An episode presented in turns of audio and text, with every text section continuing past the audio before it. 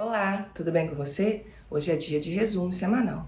Crédito Rural Mais Verde beneficia cafés no Brasil e marca na Agrícola 21-22. Milho teve alta de 4,5% no acumulado da semana no indicador CPEA.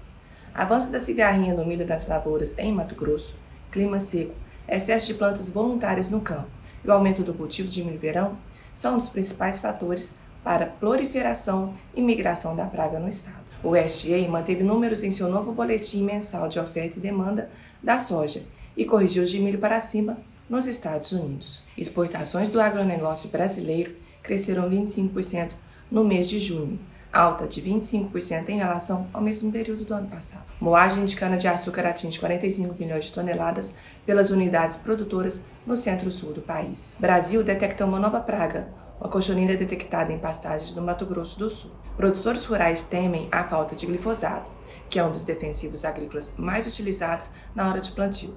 Porém, a ProSoja Brasil alega que o desabastecimento não vai comprometer a safra atual. Os preços do arroz voltaram a avançar no mercado interno, diante da demanda ativa e da posição mais firme dos vendedores. Este foi mais um resumo semanal.